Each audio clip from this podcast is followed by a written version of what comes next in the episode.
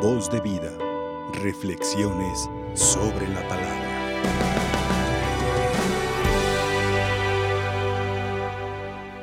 Hermanos, esta celebración, esta Eucaristía, nos propone de manera central para nuestra meditación, para nuestra reflexión, esta página del Evangelio de Mateo.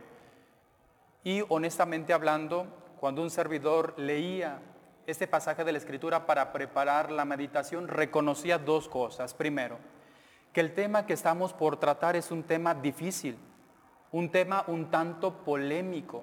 Y segundo, en unos cuantos minutos, en un momento, en una celebración, no se puede agotar, no se puede profundizar totalmente este tema. Sin embargo, la Sagrada Escritura nos propone algunos aspectos, en concreto tres, con respecto al juicio. ¿Por qué? Porque también es cierto que el cristiano ante ciertas circunstancias, ante ciertos acontecimientos, no puede quedarse callado, no puede omitir su juicio, sino que tiene que tomar postura, a veces tiene que hablar, tiene que trabajar, ¿para qué? Para evitar aquella injusticia, para evitar aquel mal. Podemos nosotros poner algún ejemplo. Eh, el abuso, la trata de las personas. Eh, uno no se puede quedar callado. Tiene que emitir su juicio. Tiene que señalar, tiene que decir, se tiene que hacer algo. Entonces, a la luz de esta Sagrada Escritura, se nos proponen algunos criterios con respecto al juicio que nosotros podemos decir. Y quisiera en esta celebración iniciar eh, iniciar de abajo hacia arriba, es decir, iniciando con algunos puntos de menor a mayor importancia. Pero repito, que no se pueden omitir, son necesarios los tres, los tres son necesarios. Y no se pueden separar, no puede decir, bueno, tengo el primero, el segundo o el tercero, no, es necesario que los tres, los tres se hagan para que en la medida de lo posible nuestro juicio, nuestra postura sea la más adecuada.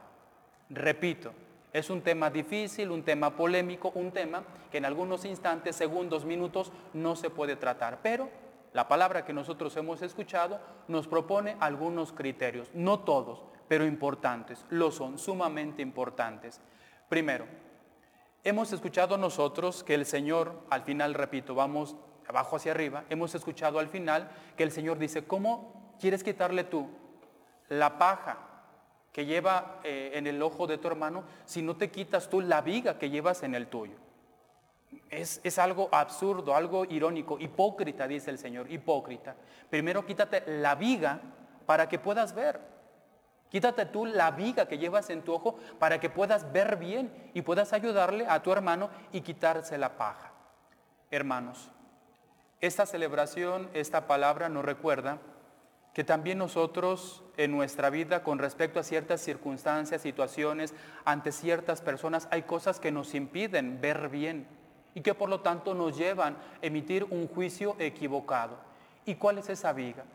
La viga de los juicios o de los prejuicios, la, la viga de las creencias o de la ignorancia. ¿Cuántas veces nosotros juzgamos sin tener pleno conocimiento de lo que la persona le está tocando vivir? Nosotros juzgamos desde la apariencia de lo que vemos, pero no sabemos qué hay en su corazón, qué es lo que está viviendo, qué circunstancias o qué acontecimientos le han llevado a aquella persona a actuar, a obrar de esa manera. Una persona que no ve, es decir, una persona que no conoce a profundidad, una persona que no se detiene, que no es capaz de descubrir lo que le está tocando vivir a aquella persona, no puede juzgar, no puede hablar, no puede opinar. ¿Cuántas veces en nuestra vida hemos juzgado de lo que vemos? Y lo que es peor, de lo que me han contado. Segundo, esta palabra también ha dicho, de la, de la, manera en que ustedes juzguen, serán juzgados. Con la medida que ustedes midan, serán medidos. ¿Cuántas veces, hermanos, la medida que nosotros utilizamos es distinta para unos y para otros. Si se trata de un conocido, de un familiar, somos eh, menos estrictos, menos rigurosos. Ah, pero cuando se trata de una persona que no me cae tan bien, vamos con todo el peso de la ley. Entonces el Señor nos recuerda, es un riesgo al momento de juzgar, utilizar medidas de acuerdo a mis sentimientos, de acuerdo a lo que yo pienso. Y el Señor nos recuerda, la medida que ustedes utilicen también será utilizada para ustedes mismos. Y repito, ¿cuántas veces también en nuestra vida es muy distinto el juicio, los señalamientos o la condena con respecto a una u otra persona. ¿Por qué? Porque se trata de una persona que yo quiero, que yo estimo, que yo aprecio. O sea, ¿cómo la voy a señalar? ¿Cómo la voy a criticar si es mi amigo, mi amigo, mi hijo, mi esposo, mi esposa? Ah, pero si se trata de la vecina que me cae mal, no hombre. Debería de ganarse el infierno. Hay medidas distintas y el Señor nos dice, la medida que ustedes utilicen también se utilizará para ustedes. Y por último, este Evangelio llama a la otra persona a la que se está juzgando hermano. Es fundamental y es importante. Esta palabra, esta afirmación, hermano, conlleva algo esencial que nosotros deberíamos de tener al momento de juzgar. ¿Qué cosa? El amor y la caridad. Recuerdo en cierta ocasión, cuando un servidor eh, se encontraba confesando, se acerca una mujer agobiada. ¿Por qué? Por aquello que le estaba tocando vivir con respecto con la relación con su esposa, como todo matrimonio, problemas, dificultades, malentendidos, peleas.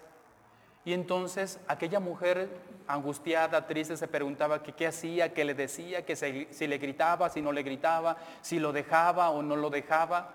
Y entonces le preguntaba a aquella mujer, señora, ¿y por qué lo quiere hacer? O sea, ¿cuál es su intención? ¿Cuál es su preocupación?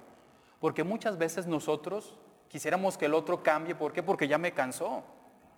Dicho de otra manera, porque me conviene, porque yo ya no quiero sufrir. Si el otro cambia, me conviene a mí. O sea, mi vida será más tranquila, más placentera, sin tantos dolores de cabeza. Y aquella mujer respondía y me admiraba, Padre, mi preocupación es que se condene. Esa es mi preocupación. O sea, yo quiero que se salve. O sea, por eso quiero saber qué le digo o qué no le digo, si hablo o si me callo, si lo dejo o continúo. ¿Por qué? Porque mi preocupación es que se condene. Lo que quiero es que se salve. Y efectivamente, en todos nuestros juicios, nuestra preocupación debería de ser esto, que la persona se salve, evitar que la persona se condene. Pero cuántas veces nuestros juicios no buscan eso. Buscan aplastar, evidenciar, señalar al hermano y no que se salve y no que se convierta. Es decir, en nuestros juicios falta el amor. Hoy pues, queridos hermanos, esta celebración nos propone estos tres aspectos, estas tres cosas con respecto a la corrección, a los juicios que podemos hacer. Primero, una persona que no conoce a profundidad totalmente lo que le está tocando vivir la persona, pues mejor que se quede callada, mejor que no hable. Segundo, no olvides que, lo que la medida que tú utilices también será utilizada para ti. Si tú eres riguroso, si no sabes ser paciente, si no sabes perdonar, pues no esperes paciencia. No esperes el perdón divino porque es irónico. Lo que no doy para otros, así lo quiero para mí. El Señor lo ha dicho. La medida que tú utilices será utilizada para ti. Y tercero, una persona que no ama, una persona que no se preocupa por la salvación de los demás, repito, tampoco debería hablar, tampoco debería de juzgar. Lo que es más, si nosotros algún día emitimos un juicio, lo que debería de movernos y motivarnos es mi amor hacia Él, su salvación, evitarle que se condene. Que la Virgen María pues interceda por todos. Que así sea.